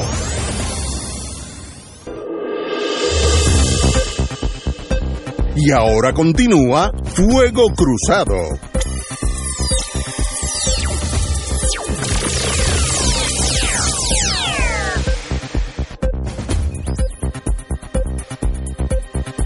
Regresamos, estamos con Luis Vega Ramos, tuvimos que interrumpirlo, continúe compañero. Mira, quería preguntarle a Ajá. Luis, porque leí que había la delegación del Partido Popular, había presentado dos resoluciones con el propósito de interpelar a Wanda Vázquez y me gustaría saber qué curso de acción se va a tomar, qué piensa él que puede pasar con esto. Bueno, cuando nosotros nos percatamos de la información que sale publicada esta mañana, que vuelvo, insisto, es una información seria. Una vez más, yo no estoy en posición de adjudicarle la veracidad o no, que no sea que la propia secretaria ha admitido que pasó la conversación, pero que la sacaron de contexto. Eh, eh, el caucus popular decidió que como íbamos a tener sesión en el día de hoy y como la expectativa era que iba a haber algún trabajo de constituir una comisión y demás, lo correcto era erradicar dos medidas que originalmente no hicimos mucho ruido, las se erradicaron sin fanfarria para usar los dos mecanismos eh, procesales que hay para que entonces la, la secretaria Wanda Vázquez tuviera que explicar esta situación antes del 2 de agosto. Y se radicó una resolución de investigación para que la Comisión de los Jurídicos investigara y rindiera un informe en cinco días pero a la misma vez se radicó una resolución de interpelación que es para citar su pena de desacato a la secretaria para que comparezca al pleno de la Cámara a contestar preguntas de todos los legisladores y se radicaron ambas para dar las dos opciones. Eh, obviamente en el espectáculo que hubo de siete minutos hoy en la Cámara ninguna de las dos se vio y entonces lo triste del caso es que como el presidente de la Cámara eh, recesó sin decir cuándo o cómo va a volver a convocar, Está en el limbo. teóricamente puede convocar después del 2 de agosto y yo creo que es una irresponsabilidad. O sea, nosotros acabamos de salir de un gobernador o estamos en proceso de salir de un gobernador que se va sumamente maculado, manchado por unas imputaciones muy serias en su contra. Por, incluyendo la comisión de delitos. Ya hay dos análisis, tres, si incluye eh, la resolución que radicó Denis Marte. Tres análisis independientes concluyendo que el gobernador cometió delito y por eso se va. Y ahora tú tienes que la que entraría, como muy bien explica Ignacio, eh, del el- el lenguaje constitucional y de la legislación vigente, la que entraría hoy tiene un señalamiento que ya no ha desmentido del todo, en el cual se alega que a ella le trajeron un compañero de gabinete información de actividad delictiva de este gobierno y que la respuesta de ella fue no me envíes ese documento porque si me envías ese documento me vas a obligar a iniciar una investigación criminal y es mejor que no me lo envíe. Estoy parafraseando, pero eso es esencialmente lo que se le imputa a la secretaria de Justicia. Eso es sumamente serio para no hablar de la otra situación, que era lo que hablaba Néstor, que es lo que tiene que ver con las supuestas licencias de los dispensarios de cannabis. Qué casualidad que también se lo envía Raúl Maldonado, y ese es el mismo Raúl Maldonado que se va del Departamento de, de Hacienda gritando que hay una mafia en el Departamento de Hacienda con lo que tiene que ver con las licencias, con borrarle multa a la gente, con darle autorizaciones expeditas a cambio de dinero. Ahí están dos de las cosas que los Maldonados han estado diciendo públicamente. En lo que tiene que ver con lo de los furgones, sí, los furgones que estaban custodiados por Norma Burgos en la Comisión Estatal de Elecciones. Sí, los furgones por cuya situación Tomás Rivera Chats pidió a Wanda Vázquez que le radicara cargo a Norma Burgos y que cuando Wanda Vázquez dijo que no había causa para radicarle cargo, Tomás Rivera Chats le pidió la renuncia, no se nos olvide. Y estoy hablando, no estoy hablando de historia antigua griega, esto pasó en septiembre y octubre del año pasado. O sea, todo esto está por ahí dando vueltas. Y ahora resulta que esos mismos furgones, en algún momento dado, Raúl Maldonado parece que le dijo a ella, mire, tengo aquí esta cosa de los furgones, te voy a enviar unos documentos para acá, para allá. Y no, no, no, no me mandes eso, no me envíes eso, porque si me envías eso me obligas a investigar criminalmente. Y, y eso va a, a lo de la supuesta auditoría que Raúl y Maldonado dice, el hijo, que si, que si el gobernador sabía que se estaba alterando, que había que proteger a la primera dama y toda esta cosa. Así que ahí parece haber algún grado de confirmación de una de las alegaciones que Raúl y Maldonado hacía. Parece. Dos, en lo que tiene que ver con las licencias, parece haber alguna confirmación de lo que Raúl Maldonado padre alegaba, que es que había una mafia en el Departamento de Hacienda con lo de las licencias, los permisos, las multas, las condonaciones de deuda, etcétera. Ante esas dos alegaciones que generaron todo lo que han generado en las últimas semanas, hoy tenemos la sugerencia para no adjudicar que ambas se le fueron comunicadas a la Secretaría de Justicia y la Secretaria de Justicia en una instancia no hizo nada y en la otra instancia se limitó a decir no me envíes esto porque si me envías esto me obligas a investigar criminalmente. Esto para mí es muy serio, yo le doy beneficio de la duda, por eso es que la Delegación Popular radicó dos instru- instrumentos de investigación y lo que queremos es que alguien siente a la Secretaria de Justicia antes de que sea gobernadora y le explique al país. Mira, llegan, mientras tú estás explicando esto, llegan unas expresiones de la abogada de Raúl Maldonado, la licenciada Mayra López Mulero, que un poco validan lo que estábamos hablando previamente de la, la intriga que se está dando al, al interior, no solo del PNP, sino del anillo palaciego de Ricardo Rosello. Dice Mayra López Mulero y cito, Aún es pronto para cantar victoria. Detrás de cada movimiento orquestado ayer en Fortaleza hay un juego político en marcha. El fin es salir ileso para permanecer impune a consecuencias directas por sus acciones y omisiones. El país debe seguir en vela. La burla continúa para coger de pen al pueblo. La intención es darle la vuelta a los pesos y contrapesos de la Constitución. El nombre de su sucesora, también aliada, salió de la boca del gobernador. Todo este diseño maquiavélico se elaboró entre los amigos e incondicionales, incluyendo a su aliada. Los presidentes de los cuerpos legislativos fueron excluidos. La situación exigía concentrarse en llenar la vacante en la Secretaría de Estado. Ricardo Rosselló pretende dejar a su abogada a cargo de su indulto. Ambos están hechos de la misma fibra. Que un poco eh, apunta a lo que ha estado circulando desde hace algunos días en el sentido de que esta negociación de renuncia a cambio de sucesor e indulto que se ha dado entre Ricardo Rosselló y el Poder Legislativo, aquí hace un señalamiento que por lo menos es la primera vez que se hace, que los presidentes de los cuerpos legislativos estaban excluidos del, no- del anuncio del nombramiento de Wanda Vázquez, eh, cosa que a mí me sorprendería que se haya dado sin el conocimiento de ellos. Pregunto, Luis, ¿hay ambiente allí en la mayoría del PNP? Porque digo, ustedes pueden presentar 20 resoluciones, pero si no hay ambiente en la mayoría del PNP, Eso es lo terrible eh, de lo que pasó de los siete minutos de hoy, que lo que hacen es replicar eh, la, la concesión de tiempo adicional de ayer y lo que hacen es replicar el caucus del 14 de julio. Cada vez que la Cámara ha tenido una oportunidad en las últimas dos semanas de poner a Puerto Rico por encima de las consideraciones internas de ellos, ha decidido posponer el juego, suspender el juego y esconderse hasta que acabe el aguacero de caer. Eh, y yo pues te tengo que decir que yo salí de esa de esa sesión además de molesto porque estaba molesto sumamente preocupado porque aquí la intención es escondernos hasta nuevo viso y que sea lo que Dios quiera lo que Dios quiera y si no pasa nada Ignacio tiene razón la secretaria de justicia entra Por en, gravedad, funciones por- por gravedad el 2 de agosto. Oye, pero me- e- esas imputaciones no pueden pasar sin adjudicarse y yo no las estoy adjudicando en este momento. Eh, pero no puedo no para para el país no puede ser que acabamos de salir de este tajo de las últimas tres o cuatro semanas eh, con esta victoria de la que nos sentimos alegres para caer en un, en un lío similar en dos o tres semanas más. Oye, una pregunta que me hace aquí un querido amigo eh, comunicador y activista social. Eh, la Junta de este asunto del cannabis no estaba bajo el Departamento de Salud. Eh, entiendo que sí y entiendo que en este momento no tiene suficientes miembros para operar ¿Y qué tiene que ver Hacienda? Bueno, lo que pasa es que hay unas licencias que tiene que dar Hacienda porque eh, acuérdate que el problema de las de las cosas finan- financieras Sí, de que ellos no pueden depositar en banco y todo, es en efectivo. están sujetos a unas regulaciones de Hacienda sumamente rigurosas que yo creo que incluyen la emisión de algún tipo de, de- de licencia o algo por el estilo. Este y, y eso pues, pues pues es parte de la ley. Tenemos aquí una pausa, amigos, son las 6 y 19. Fuego Cruzado está contigo en todo Puerto Rico.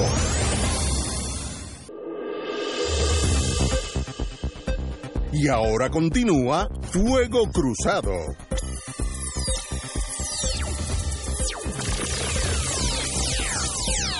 Amigos y amigas, desde Asturias, España, el Provost Marshall nos manda un mensaje que está allá con unas copitas de vino disfrutando la vida y que está muy orgulloso por lo que todo, todo lo que ha pasado en Puerto Rico. Así que, Provo, te fuiste de aquí y arreglamos la cosa. Tal vez el problema eras tú, así que usted disfrute de esos chatitos de vino.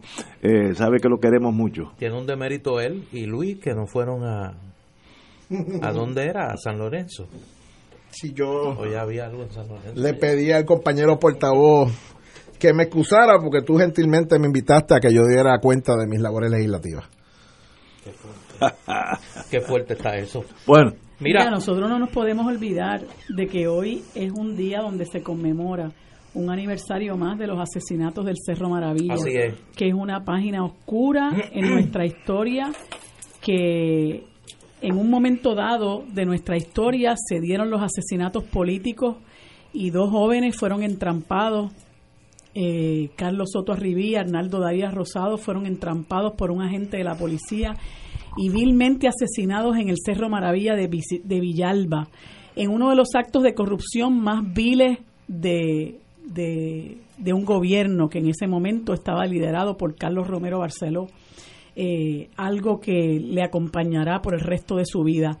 Es un día muy triste para nuestro, para, para, sobre todo para el independentismo, pero tiene que ser un día muy triste para todos los puertorriqueños, sobre todo aquellos que, que no conocen bien esa historia eh, de todos los mártires que hemos tenido a lo largo de nuestra historia, entre los cuales está Carlos Muñiz Varela, eh, y Chagui y Mari Pesquera y muchos otros, ¿verdad? Porque tenemos que recordar la, la represión y misericordia contra el nacionalismo. Y por algo, eh, nosotros los que somos independentistas nos sentimos particularmente regocijados porque no en balde eh, somos un 3%, que es lo que siempre nos echan en cara a los anexionistas, que dicen que nosotros no tenemos pueblo detrás. Y yo digo, bueno, ustedes tienen pueblo, pero lo que han hecho es fastidiarlo. Eh, y ese pueblo que nosotros no tenemos es el mismo pueblo que salió a las calles en estos días, es el mismo pueblo que nos ha dado la esperanza, es este mismo pueblo que nos hace respirar un nuevo Puerto Rico, que nos hace vivir un nuevo amanecer. Eh, y es el mismo pueblo que lejos de estar hablando de politiquería y lejos de estar pendiente del partidismo y de la corrupción y del saqueo, es el pueblo que quiere un mejor país para sí, para sus hijos y un mejor país, lo que significa es un país más justo, donde esa riqueza que nosotros creamos, donde esa riqueza que nosotros eh, eh, producimos, se reparta entre el pueblo. Y por eso ahora mismo nosotros una de las luchas que tenemos que encabezar es que todos esos chavos que le estaban dando a COI, toda esa, todo ese saqueo del que es responsable Ricardo Rosselló y su camarilla, todo ese dinero se utilice para devolverle dinero a la Universidad de Puerto Rico, eh, para acabar el, el desmantelamiento y la poca vergüenza que tiene la Junta, que tiene el gobierno del PNP y que tiene la propia Junta de Gobierno de la Universidad de Puerto Rico para darle techo a la gente que no tiene, para abrir las escuelas, entregárselas a la comunidad y que las puedan utilizar para servicios a su comunidad, para dar buenos servicios de salud, para arreglar las carreteras, para darnos luces en las carreteras donde se exponen día a día la seguridad de los transeúntes y para tantas otras cosas que nos van a elevar la calidad de vida. Esa es la tarea que tenemos por el frente, que esta gente que se ha cebado los bolsillos con la riqueza que nosotros producimos, poder salir de ellos, pero hacer lo que sea necesario para que esa riqueza sea devuelta a, a donde tiene que llegar, que es al pueblo que hoy día sufre gracias, gracias a la a los desmanes, ¿verdad? Y a las barbaridades de todos esos individuos que están en el chat que también tenemos que ocuparnos de que paguen todas las que han hecho.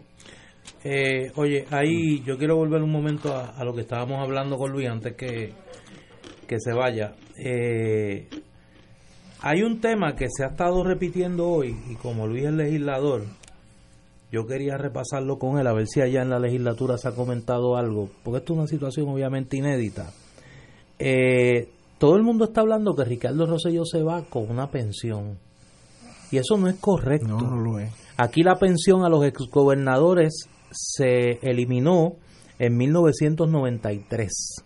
Solo se quedó viva la pensión de los que la estaban recibiendo en aquel momento. Y en cuanto al tema de la escolta, yo pues como tengo esa manía de investigar, busqué la ley para conceder la anualidad vitalicia y otras facilidades a los ex gobernadores, que es la ley número 2 del 26 de marzo de 1965. Esa ley establece en su artículo 5, en su artículo 6, perdón, su artículo 6 establece, y la voy a leer para que no haya duda, el término ex gobernador, según se usa en esta ley, significa cualquier persona que haya ocupado el cargo de gobernador bajo las disposiciones de la Constitución del Estado Libre Asociado de Puerto Rico por la elección popular, que no haya sido destituido y que haya ocupado dicho cargo durante un término no menor de cuatro años. Un cuatrenio entero. O cesar en el mismo por razón de incapacidad mental o física antes de cumplirse dicho término. Mi interpretación, yo no estoy yo no soy abogado, pero, está pero claro. no pero sé leer y escribir. Eh, es que al no haber cumplido Ricardo Rosselló el término de cuatro años, no tiene derecho a los beneficios de ex gobernador. Que esa que incluye escolta y todas esas todas esas goodies.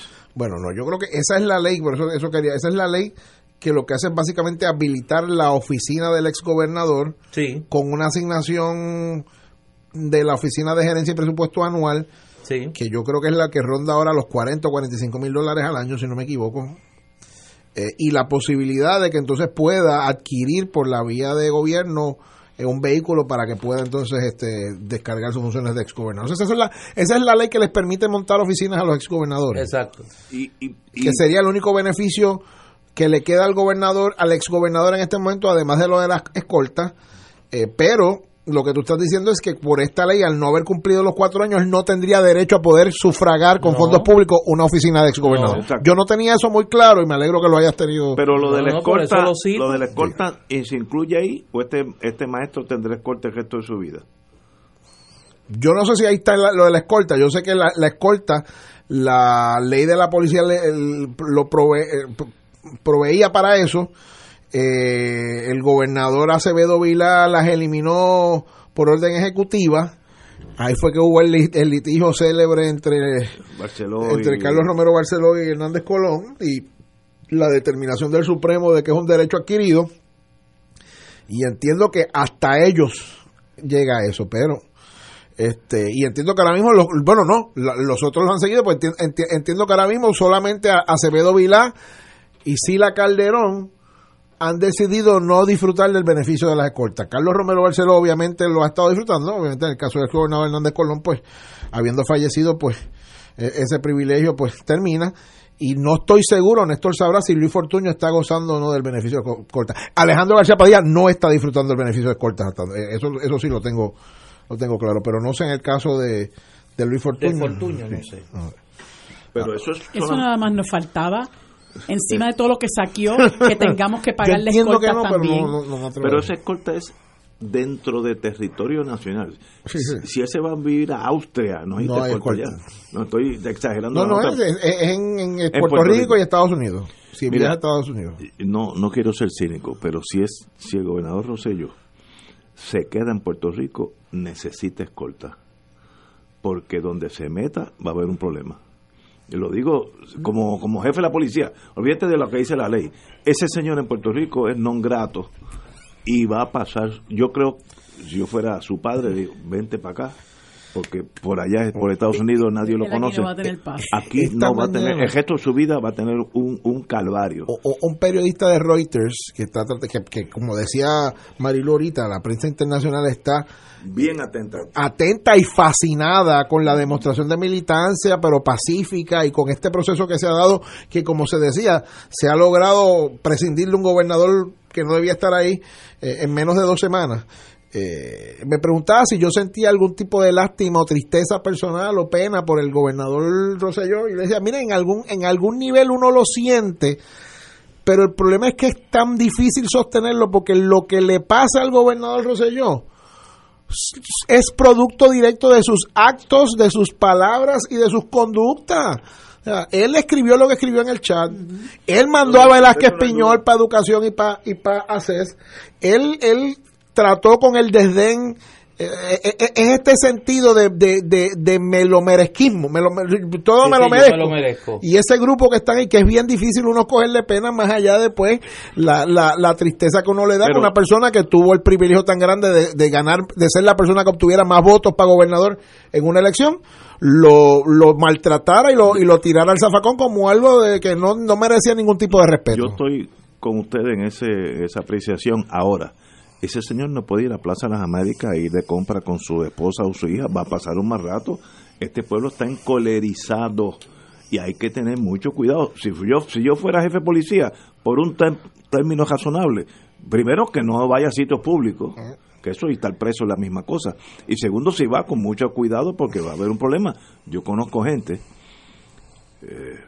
no lo estoy endosando, gente que estarían dispuestos a formar un pero con él donde lo vean, lo van a, eso Pero va a El pasar. problema que tenemos es que quien va a tomar la decisión en este momento, si se le asigna o no escolta a Ricardo Rosselló, es su chaperón, Seguro. Henry Escalera. Es el chaperón de Rosselló, Y ya que está, de, demostró de lo que es está de capaz. jefe de la policía. Sí, Y el, y el secretario de seguridad, el hombre invisible, el Román, que tiene también responsabilidad en esa decisión. ¿Bajo qué autoridad legal se le da si él no cumplió su término? Así es. Vamos. No, yo creo, yo creo, perdonando, que él va a ser igual que su papá. Porque ustedes se acuerdan cuando aquel señor Shepard Smith le preguntó, ¿Do you love Puerto Rico? Y él hasta lo pensó.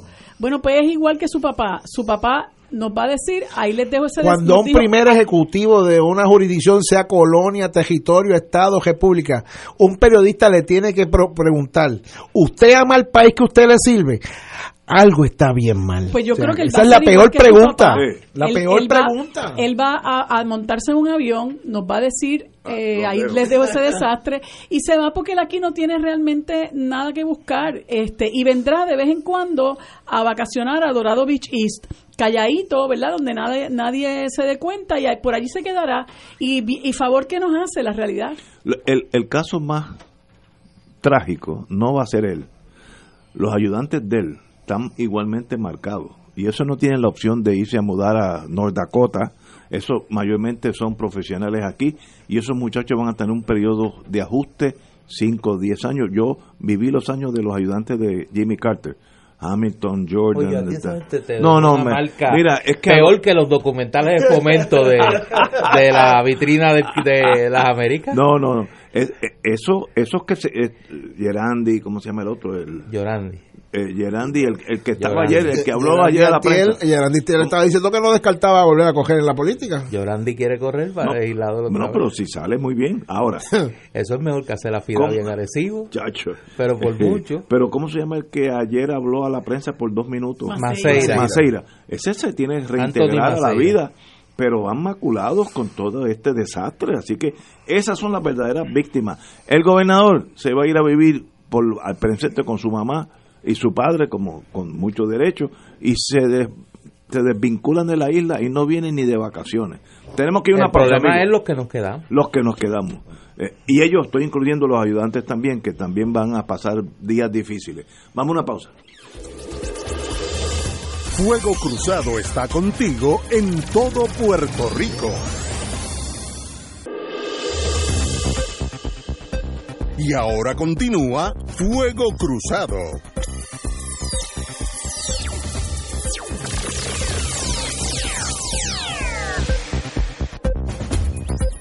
Lo malo, lo malo del, del ser humano que nos olvidamos de las cosas tan rápido, excepto los historiadores que tenemos unos aquí. Pero yo soy uno que paso la página tal vez demasiado de rápido en muchas cosas. Pero el primera hora en el día de hoy, en la página 9, eh, hizo su trabajo. Y dice los tropiezos de Ricky Rosselló. Y empiezo con Whitefish. Ya se me había olvidado Whitefish.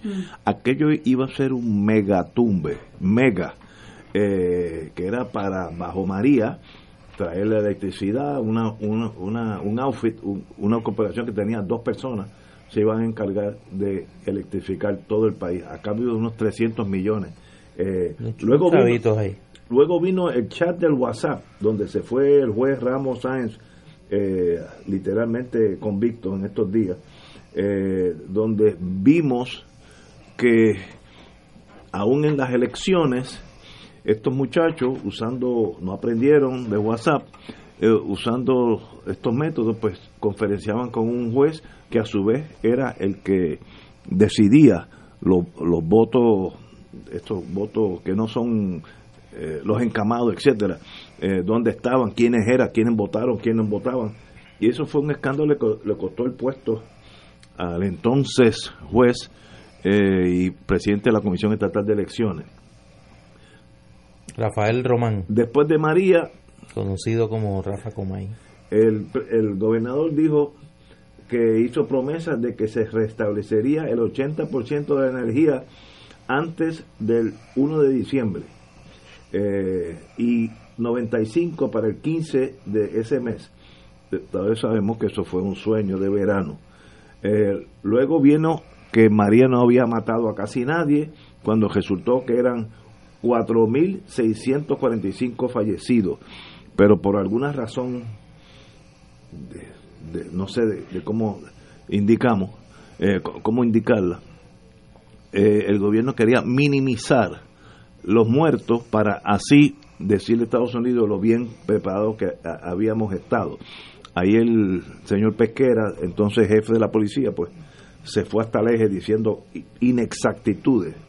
Ahí se le quedó a alguien el, la plaza del mercado de contratos que montaron en el centro de Ah, convenciones. del co- del COE. el, del COE, el COE, el COE Entertainment Center que sí. tenían allí. Luego, luego vino el uso de helicópteros de Fura para uso personal. También se, se hizo un gran revuelo y los pilotos se quejaron y nada pasó. Tal vez los que sufrieron eh, a más tardar fueron los pilotos. Espero que no. El gobernador después le dice que le va a dar un puño en la boca a, a Trump, al presidente Trump. Y yo dije aquí, major mistake. Eso no lo hace ni Putin, que tiene submarinos nucleares y las bombas de hidrógeno. Él no lo hace. Y este señor, por algún algo de su mente, dijo que cuando, cuando viera a Trump le iba a dar un puño en la boca. Ahí hay dos eventos que no, no salen. Primero el contrato de Cobra, eh, que cobró bastante por Cobra, el tema cobra, de... Cobra cobró. Cobra cobró mucho. Y que eso está por ahí, hemos visto que... no, alguna gente quisiera que estuviera flotando. No, eso está Caliente. bien caliente. Ha habido sesiones del gran jurado lunes, martes y miércoles. Sí, miércoles. ¿Verdad? que El gran jurado se reunió. Ah, El, el martes, sí. Y hoy, que es miércoles. Sí, se reúnen los miércoles. Dime la verdad. Chicos, tú no sabes la cantidad de gente que está este quieren disfrutar su fin de semana en paz y tranquilo.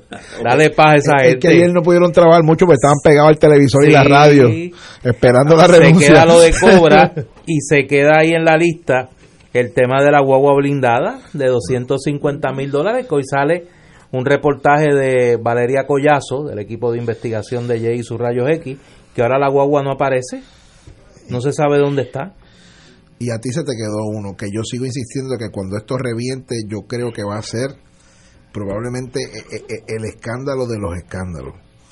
Aquí, a, a- muy poca, como tú dices, la memoria es corta. Al mes, un mes antes de irse, que no lo había planificado, doña Julia Kelleher le dio una entrevista exclusiva al vocero, que fue primera plana donde ella decía que yo hasta cuando lo vi de momento por la mañana dije, ay, qué bien, mira, después de tanto cierre de escuela, esta señora va a, a proponer algo bueno para la educación, donde ella estaba exigiéndole al gobernador y a la Junta de Control Fiscal uno, un billón de dólares adicionales para educación. Y dije, ay, qué bueno. Pero cuando uno se pone a leer la noticia, era para las escuelas charter. Sí, sí, me ¿Se acuerdo. acuerdan de todo ese lío? Y después el gobernador dijo que no podía ser un billón, que tenía que ser 200 y la Junta dijo, el gobernador dijo 400 y la Junta 200 Eh, y que ella decía que con lo que se le había asignado a la escuela charter no, no era suficiente, que de hecho lo que va a abrir es una sola escuela charter en agosto, una sola de todas las fanfarrias que hicieron, porque lo que se iba a dar el perdido la segunda, ¿verdad? Creo que hay una en Yabucoa. pues sería la segunda, creo que ahora, ahora va a abrir una.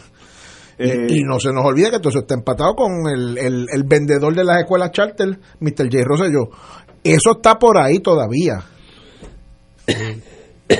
También el 10 de julio, como todos sabemos, se arrestó a la jefa de educación y al de la y a la otra señora Ángela Ávila de La de ACES. A- ACES. Eh, Y no me luego, ve a, jefe, a ver, a qué peñol. Luego, ajá, aquí Oye, jefe. nadie habla de Velázquez. Es el jefe. Eh, luego eh, salen 12 furgones, me- al menos 12 vagones de suministro para María, eh, entregado al gobierno, se perdieron en circunstancias dudosas, etcétera, etcétera. Todo esto en este en estos En dos, años, y siete meses. y entonces para finalizar Incluyeme la- ahí, la- incluyeme ahí Mundial, Unidos por Puerto Rico. Sí, no se te quede, pues, que ver. eso anda, mira, por ahí por Eh, Atorrey, luego saben mucho de eso. Luego mismo miles, decenas de miles de botellas de agua ah, archivadas allá en la base na- eh, naval de Rupert Road, que ya se perdió, esa agua ya no sirve. Y luego vino la de hidrógeno, que es el chat del Telegram, donde La sencillamente fue una radiografía a lo pueril, eh, no sé ni cómo describirlo, lo eh, ignorante, lo mal educados, la falta de hombría de estos señores, estos niños entre ellos, criticando. No le digan niños porque los niños son inocentes. Pues, esos, son, esos son unos charlatanes. Vamos a empezar por ahí. Y una gente ruin, una gente corrupta. No los sigamos excusando porque eran niños y que eran adolescentes. Son unos Son títeres. unos títeres, son una gente corrupta y que van a tener que pagar. Van a tener que pagar los abogados con sus títulos. Y otros van a tener que responsabilizarse donde corresponde. O sea, no los esa, excusemos e- más. esa investigación continúa por si se por si se pierde, por si, perdón.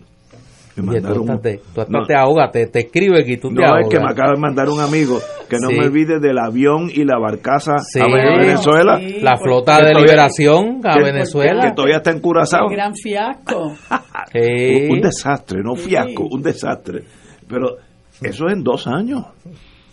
Eh, En oye, 935 días para hacer exacto. 935 días. un calvario, realmente nosotros pasamos por un calvario, porque eh, él utilizó, incluso cuando, cuando lo entrevistó ese señor de Fox News, eh, que lo confrontó con varias cosas, porque estaba súper bien preparado en cuanto a lo que estaba ocurriendo, él le echó la culpa a FEMA y al huracán María. Y la, el huracán María, pues realmente eh, él, él se escudó detrás de eso para muchísimas cosas, pero el país se dio cuenta, según iba pasando el tiempo, que no era el huracán María nada más, que era su, su indolencia por un lado y su incompetencia por otro, y encima de eso la maldad, porque las alegaciones que se hacen de que se retuvieron ayudas para personas necesitadas, para Ay, esperar que su esposa diera a luz y que las pudiera entregar personalmente. Eso es una cosa, una mezquindad sin precedentes, ¿no? Eh, y y a- ahorita hablábamos de, de, de si la gente le coge pena. Yo estaba mirando la, la, la portada del Nuevo Día y uno, ¿verdad? Pues es humano, uno no puede menos que, que sentir un poco de compasión, pero uno no tiene más que acordarse del chat y se, le, se nos pasa. No, no, sí, sí, esto es que eh, es una lista que hizo el, el Primera Hora, muy buena, pero que es olímpico, un récord mundial. Regresando a lo que dijiste, eh, compañera, yo nunca en mi vida he visto una entrevista ni radial ni televisiva donde el entrevistador esté tan bien preparado y el entrevistado tan mal preparado. Es una combinación de un bateador de largometraje y alguien que sencillamente se poncha. El gobernador lució casi aturdido ante alguien que sabía más de Puerto Rico que en ese momento que el propio gobernador. Eh, eh, extraordinario buen trabajo de, de investigación. Ese señor no se, le- no se levantó por la mañana y pensó que todo lo que estaba pasando en Puerto Rico ya lo sabía. Obviamente le metió muchas horas a buscar esa información. Oye, él, y ahí- él o, su- o su empresa, ¿no? Hay dos escándalos que no se nos deben olvidar porque creo que vamos a escuchar mucho de ellos. El escándalo de Tu Hogar Renace, eh, los fondos para la reconstrucción de vivienda y el escándalo que hubo allí con las eh, contrataciones que se hicieron, que inclusive trajeron a un, eh, importaron un corrupto de los Estados Unidos de refuerzo para que ayudara en el Un pillaje. chivo, dirían en No, no, no, no, un chivo como aquel del baloncesto. trajeron un trajeron un corrupto importado para ayudarlos en el tumbe, en tu hogar renace, y el escándalo de Unidos por Puerto Rico, que parece que se está discutiendo en otros niveles. Señores, tenemos que ir a una pausa y regresamos con Fuego Cruzado. Fuego Cruzado está contigo en todo Puerto Rico.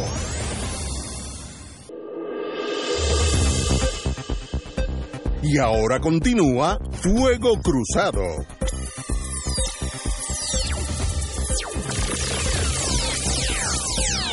Regresamos, amigos y amigas, a Fuego Cruzado. Se nos habían quedado algunas de las Se nos han pifias. quedado algunas cositas que de, de ingrata recordación. Aquel, aquel maestro, Hmm. Walter Higgins, en la Autoridad de Energía Eléctrica, que generó todo un escándalo porque se ganaba 450 mil y lo sustituyeron por uno que se ganaba 750 mil. ¿Qué dijo qué? Que el, el ¿Qué fue lo que él estaba haciendo un sacrificio al ganarse 750 mil Eso yo, yo, ¿Dólares? yo, yo pensaba que yo estaba leyendo mal. y duró 72 horas. Oye, pero... Oye, memoria, escándalo. pero Higgins no era el que tenía un esquema de además de los 450 mil, tenía unos bonos de productividad Sí, sí. cuyos indicadores él mismo los él, lo- definía. él los definía. Yo digo, Yo cuando uno me- de esos. Era como el anuncio aquel, yo, porque yo me lo merezco. Eh, y luego los droncitos, Como el de L'Oreal. los, los drones amarillos, Eh, cada dron a 500 pesos. Yo lo compro en Sí. True Value como en 60.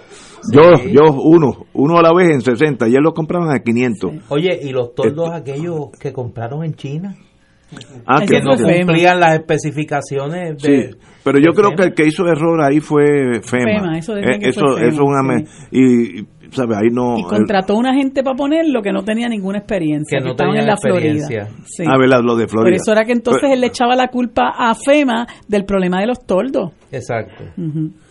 Mira, yo quería preguntarle, compartir algo con, con, con Luis, porque yo escuché que, que una de las cosas que está proponiendo Johnny Méndez, claro, siempre nos quedamos en la superficie, eh, era eh, legislar para que se apruebe eh, una posición de vicegobernador. Que obviamente yo no creo que eso es urgente en este momento. Eh, mucho menos en este momento. Claro, no es urgente en este momento, pero es una forma de decir que estamos haciendo.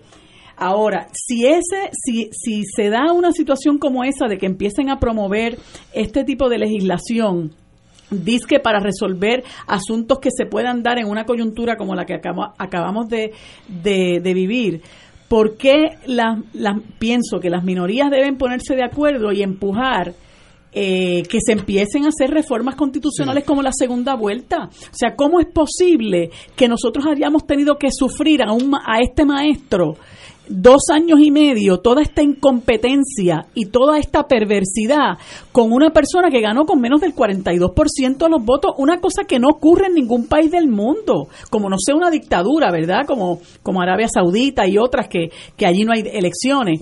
Este, pero pero si usted va a tener una elección, oiga, ocúpese de que por lo menos usted gana con, la, con el 50% o más de los votos. Y en este país una persona se llega al poder con menos del, del 50% y mira todo lo que nosotros hemos tenido que sufrir.